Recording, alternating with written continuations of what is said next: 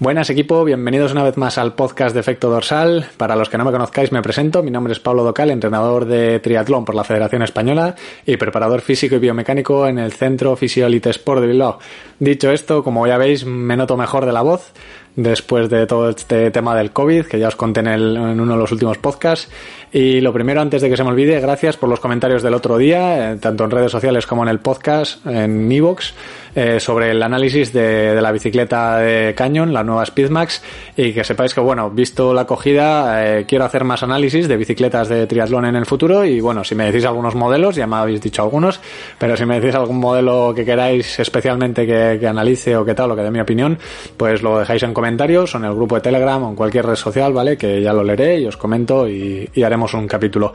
En el programa de hoy, ¿qué vamos a ver? Hoy vamos a hablar sobre el entrenamiento de fuerza con gomas elásticas, ¿vale? He hecho un artículo hace poco en el blog, os lo dejo en el link de, la descripción del programa y os doy mi opinión sobre qué beneficios tiene este tipo de entrenamiento y que se pueden hacer tanto en casa como en gimnasio, como de viaje y ya, ya os he adelantado una de las ventajas.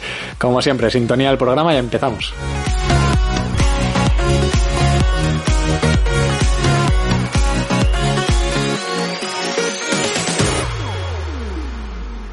Bueno, pues vamos al grano, vamos a ir con esas ventajas que como ya adelantaba antes de, la intro se me ha escapado alguna y es, eh, como decía, lo fácil que, que, es de transportar, ¿no? O, o, o de guardar, digamos.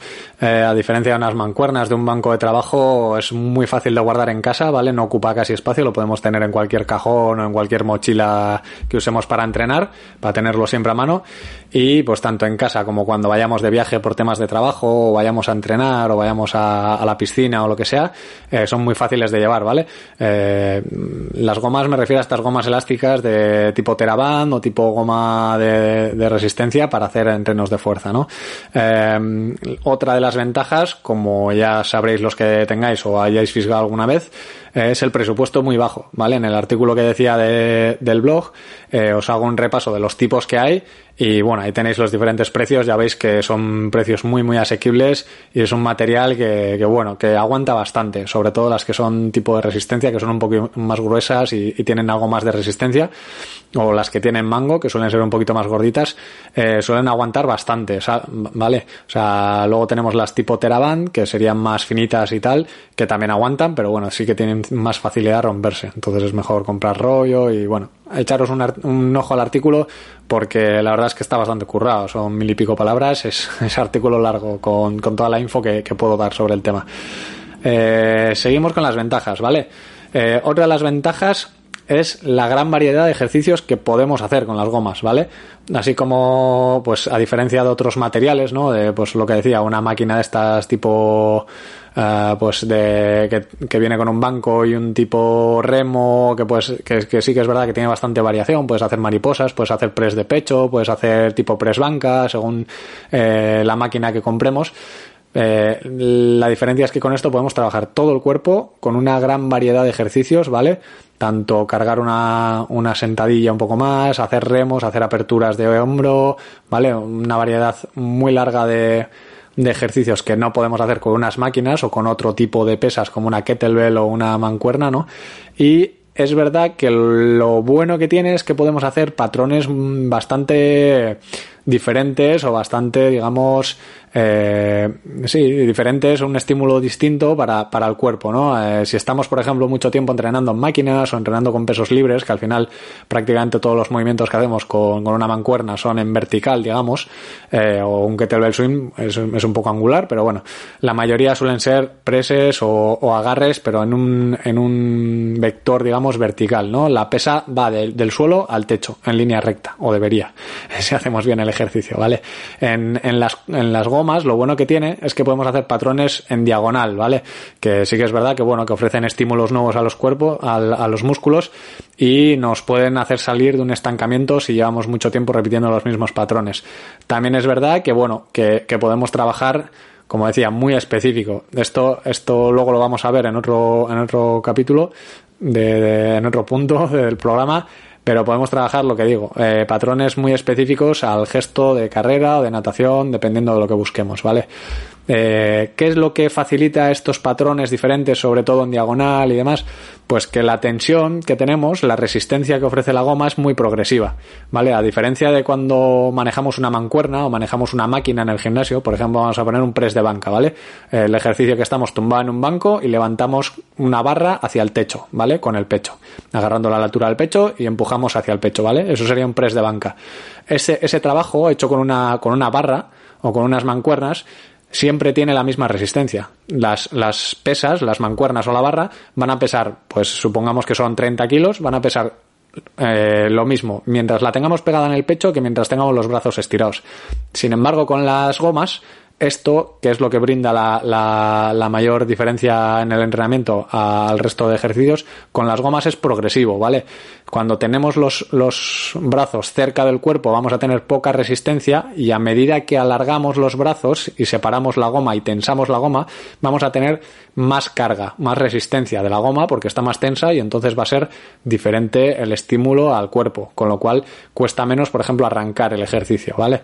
Que esto ya veremos que tiene más ventajas más adelante, ¿vale? Y además de esto, podemos incluso combinarlas con, con, las propias pesas, ¿vale? Podemos hacer este mismo press de banca que hemos, que hemos citado utilizando una barra, pero enganchándole gomas en las puntas, por ejemplo, o enganchando gomas que pase por debajo del banco y nos van a ofrecer la propia mm, resistencia de la barra que se va a ir endureciendo a medida que, que, alejamos la barra del pecho, porque la, la, resistencia va a ir aumentando su. La, la goma va a ir eh, haciendo más resistencia, digamos, va a hacer esa resistencia progresiva que comentábamos, ¿vale? Esto, pues, que consigues si trabajas solo con las gomas y trabajas de, de esta tensión progresiva, esta resistencia progresiva, pues que al final te cuesta menos en el arranque y esos patrones en, en diagonal son más fáciles de arrancar, un tipo good chopper, un tipo, pues eso, ¿no? Una elevación lateral de, de hombro desde adelante, digamos, en, en diagonal, pues cuesta menos el, el, arranque, porque al final al principio no vamos a tener que hacer resistencia, ¿vale? Entonces, bueno, esto también eh, es, es, digamos, más difícil lesionarse. No es el mismo la, la, lesión que te puedas causar al arrancar un press de banca que, que hacerlo con gomas, ¿no? Porque no, no tienes esa, esa fuerza que vencer al principio de, del, del movimiento, del patrón. Esto también nos ayuda porque con las gomas lo que podemos hacer es mucho trabajo preventivo, ¿vale? Muchos trabajos de movilidad, mucho trabajo de fortalecimiento del manguito rotador de hombros, etcétera, etcétera, que con otras, con otros tipos de trabajo, como con una mancuerna, etcétera, pues bueno, podemos tener un poquito más de riesgo por, por lo mismo, ¿no? O por no saber controlar las cargas de, de trabajo. Eh, como decía, brinda mucha, mucha variedad de ejercicios, ¿vale? Y diferente tipo de ejercicios, me explico. Ya no solo los patrones, los, los propios ejercicios, pues hacer una sentadilla, hacer un remo, hacer un trabajo de, remadas eh, de, con la goma, sino que ya los tipos de ejercicios que vayamos a hacer, nos, nos tenemos también gran variedad. O sea, podemos hacer desde trabajo de, como decía, movilidad, prevención de, de lesiones o calentamiento a pues trabajo de fuerza explosiva, hipertrofia, si tenemos una buena goma con, con, una alta resistencia o incluso trabajar la técnica, ¿vale?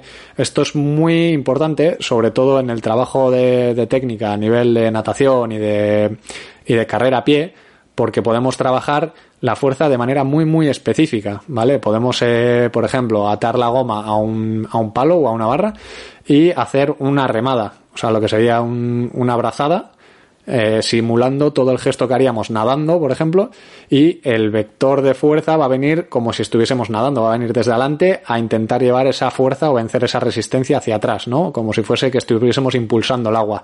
O, por ejemplo, atarnos eh, la goma a un punto bajo en una barra y pasar el pie por dentro de la goma o atarnos la goma al tobillo y hacer el gesto de la zancada, ¿vale? Que estamos trabajando la técnica, ¿vale? Haciendo todas las fases de levantar la rodilla, estirar la pierna, hacer el zarpazo de adelante atrás, etcétera, con una resistencia extra que encima va a ser similar a la que tenemos que vencer cuando vamos corriendo. La fuerza la tenemos que llevar para adelante, ¿vale?